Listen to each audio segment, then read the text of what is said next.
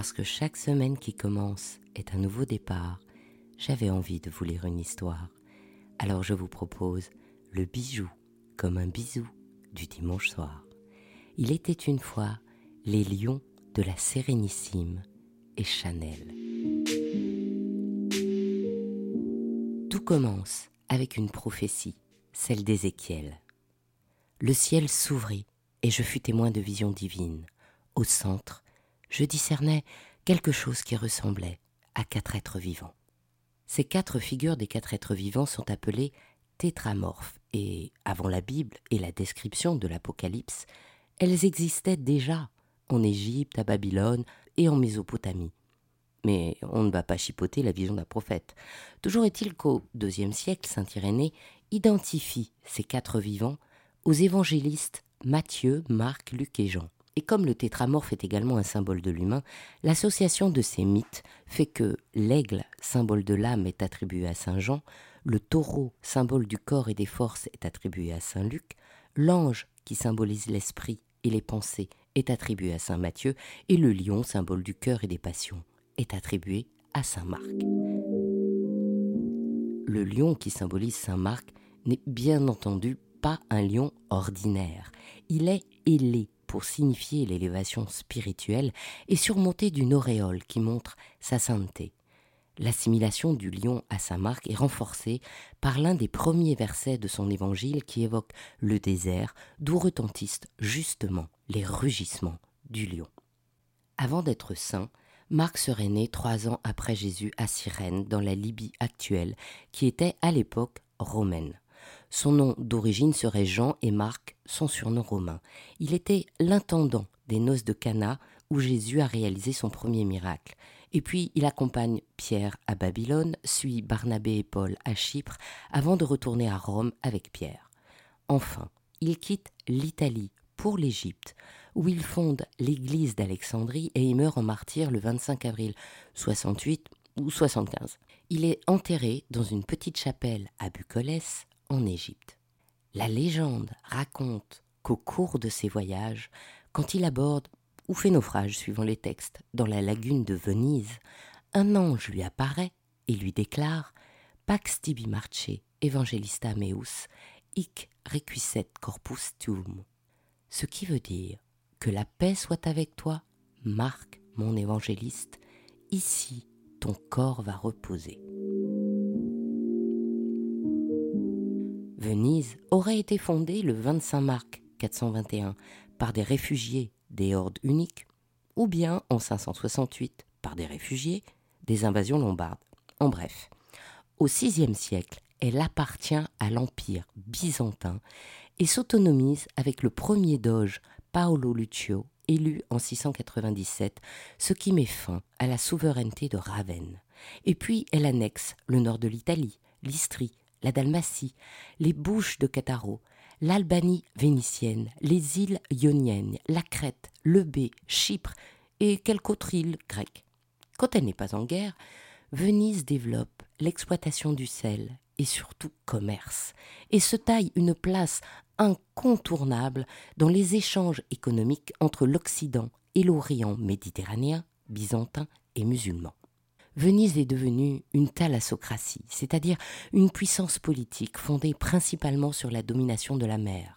On la nomme sérénissime, car le titre République sérénissime désigne la souveraineté de la République. En 826, le onzième doge de Venise, Justiniano Participazio, trouve que Saint Théodore, le patron de la ville, n'est plus à la hauteur de ses ambitions et ne peut rivaliser avec Rome et son saint patron, l'apôtre Pierre. Il veut lui aussi un apôtre comme saint patron. Alors, il envoie deux marchands vénitiens, Bon d'Amalamoco et Rustico da Torcello, dérober les reliques de saint Marc en Égypte. Pour accentuer le rocambolesque, la légende voudrait que ces marchands, mercenaires d'un nouveau genre, auraient mis les restes de Saint Claudien à la place de ceux de Saint-Marc dans la chapelle de Bucolès et transporter les reliques de Saint-Marc dans des paniers sous des feuilles de chou et de la viande de porc pour tromper les autorités portuaires musulmanes. C'est donc le 31 janvier 828 que le Doge reçoit les restes de Marc et entreprend aussitôt la construction de la basilique Saint-Marc sur l'emplacement de la chapelle privée du Palais des Doges de 829 à 832. Cette construction disparaîtra dans un incendie en 976 à la suite de la révolte des Vénitiens contre le 22e doge Pietro IV Candiano. Elle sera reconstruite vers 1060 ou 1063 par le 30e doge Domenico Contarini, mais les reliques sont alors perdues. Heureusement, elles sont miraculeusement retrouvées. Le 25 juin 1094 est placé dans un sarcophage dans la crypte de la nouvelle basilique et puis sous le maître-autel au XIXe siècle. Et le 25 juin devient un jour de fête nommé Inventio Sancti Marci. Bien sûr, les Coptes réclament le retour de Saint Marc.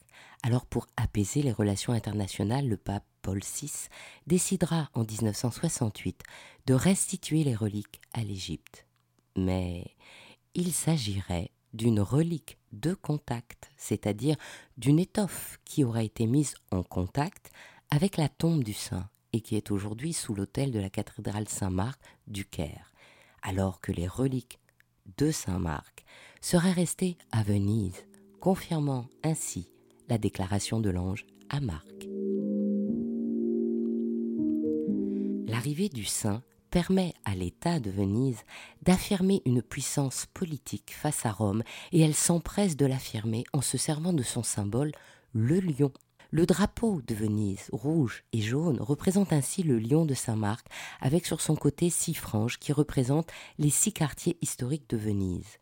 Le lion tient un livre où est inscrit la fameuse déclaration de l'ange et brandit une épée. Les représentations évoluent au cours du temps. Le livre est fermé en période de guerre, ou représente le savoir en période de paix et donc ouvert. Quelquefois, le lion brandit l'épée de guerre, ou tient l'épée de justice. En tout cas, le lion ailé a pris une signification religieuse et politique de puissance et de majesté. À l'entrée symbolique de la ville, les deux colonnes de la Piazzata sont surmontées des statues du lion de Saint-Marc et de Saint-Théodore, et le lion se retrouve ainsi à de nombreux endroits de la ville. En 1516, le peintre Carpaccio représente le puissant lion ailé, à demi sur l'eau et sur terre ferme, pour symboliser la domination de Venise sur ces deux éléments. Les ailes protègent les navires marchands qui sortent de l'arsenal pour conquérir le monde. Sa tête auréolée est à la hauteur de la piazza et du palais des Doges, c'est-à-dire celle des symboles de la puissance de Venise. Et bien sûr, il tient le livre où la déclaration de l'ange justifie à la fois sa présence et le comportement de l'État. Le lion symbolise tellement la sérénissime que Napoléon Ier s'en empare. En effet, à partir du XVe siècle, les routes commerciales inventées par Christophe Colomb ou Vasco de Gama ne passent pas par Venise. Et puis au XVIe, la montée en puissance de l'Espagne, la France et l'Empire turc l'affaiblissent. Elle ne sera plus jamais le plus grand port européen. Et à la fin de sa campagne d'Italie, le 12 mai 1797, Napoléon Bonaparte envahit Venise et ordonne la destruction de nombreux lions de Saint-Marc en même temps qu'il met fin à mille ans d'indépendance. Plus fort encore, il rapporte à Paris les chevaux et le lion de la basilique Saint-Marc. Le quadrige trônera au sommet du carrousel du Louvre lors de son inauguration en 1809 et le lion sera planté au milieu de l'esplanade des Invalides dans la fontaine située au carrefour de la rue Saint-Dominique dès la chute de l'empereur, Venise réclamera ces précieux symboles qui lui seront restitués en 1815. Aujourd'hui, c'est encore le symbole du lion, d'or s'il vous plaît, qui récompense le meilleur film attribué au cours de la Mostra de Venise depuis 1949. C'est en 1920 que Gabrielle Chanel découvre Venise elle ne se remet pas de la mort de Boy Capel, survenu le 22 décembre 1919. Il était le conseiller secret de Clémenceau et l'éminence grise du gouvernement anglais en matière d'achat de guerre pendant la Première Guerre mondiale.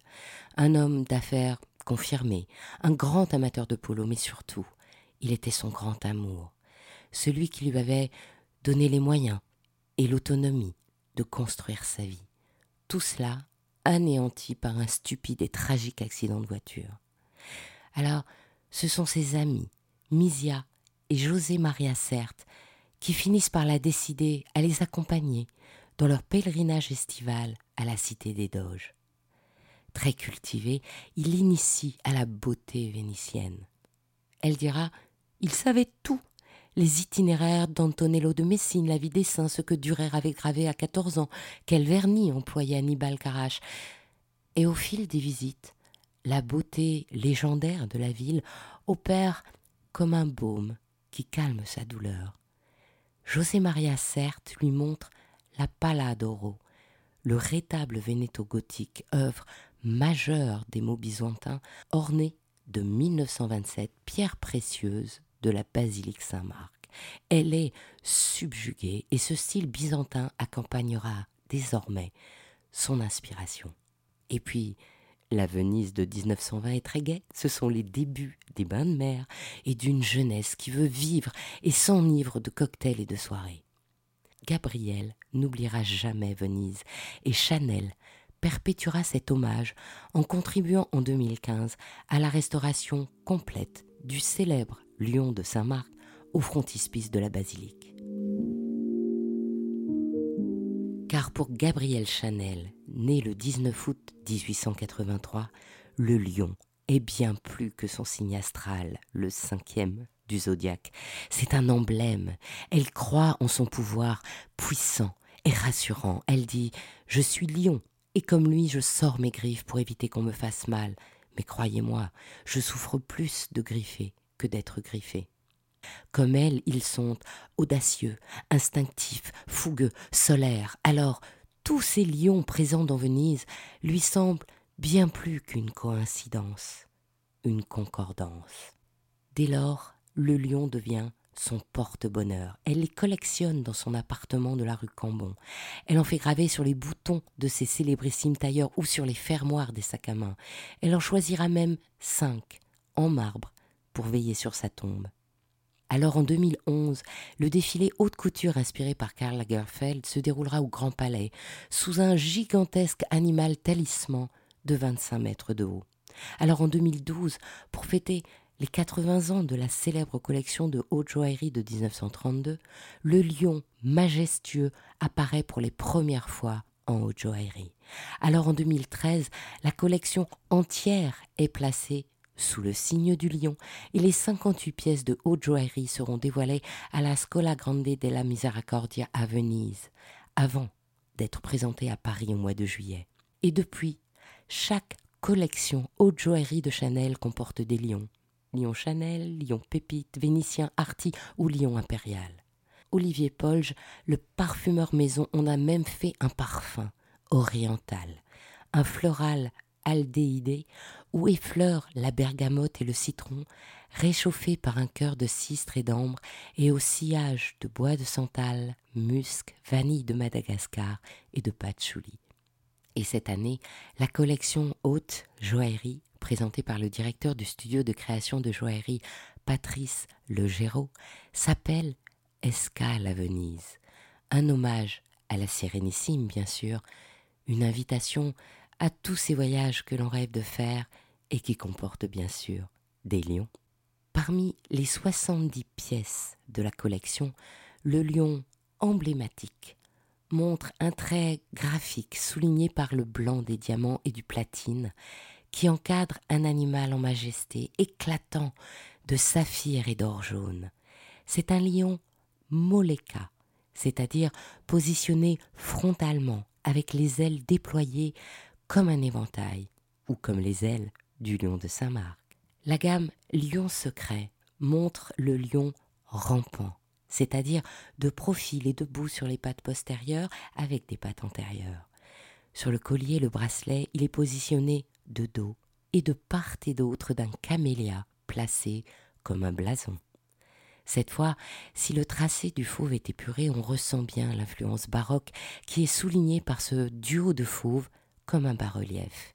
Il y a une version monochrome, tout en or blanc et diamant, qui impose une présence proprement royale, d'autant que le diamant poire, amovible et suspendu au collier, resplendit de ses quelques 15,55 carats. Sur le bracelet, Ce sont les mailles souples de diamants qui encadrent languissamment les symboles de Chanel, comme la lagune s'unit à Venise.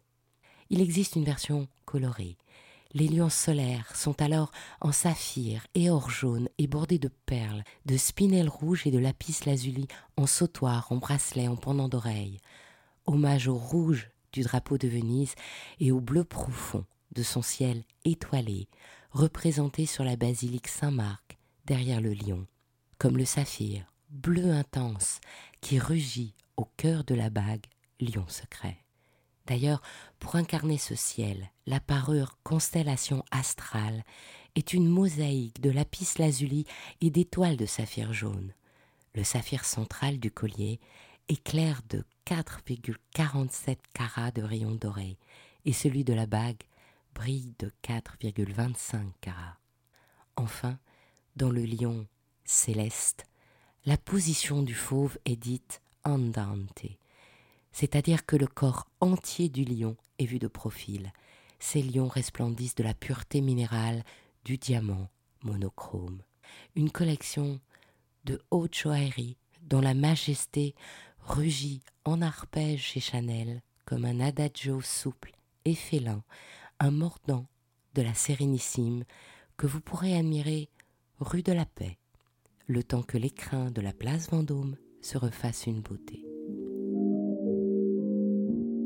Ainsi se termine cette histoire des lions de la Sérénissime et Chanel. Je suis Anne Desmarais de Jotan et je donne une voix aux bijoux. Chaque dimanche, j'émets en alternance sur un podcast différent. Dans le podcast Il était une fois le bijou, j'explore une thématique en saison courte. Et justement, la semaine prochaine, la nouvelle saison appelée Diamant Forever recevra Alix Jiquel qui a créé Diam Concept, le laboratoire français qui fait pousser des diamants. La semaine suivante, ce sera Caterina Murino, l'actrice Bond Girl, qui nous racontera dans le podcast Brillante comment elle est devenue joaillère pour faire reconnaître les bijoux sardes et également son engagement humanitaire. Pour ne manquer aucun de nos rendez-vous du dimanche autour du bijou, abonnez-vous à chacun de ces trois podcasts. Il était une fois le bijou, le bijou comme un bisou est brillante sur votre plateforme d'écoute préférée ou sur YouTube et encouragez-moi en mettant des commentaires. C'est ce qui permet de référencer les podcasts. Si vous êtes sur Apple Podcasts, mettez plein d'étoiles et partagez sans modération. À bientôt pour un prochain bijou, un nouveau bisou du dimanche soir.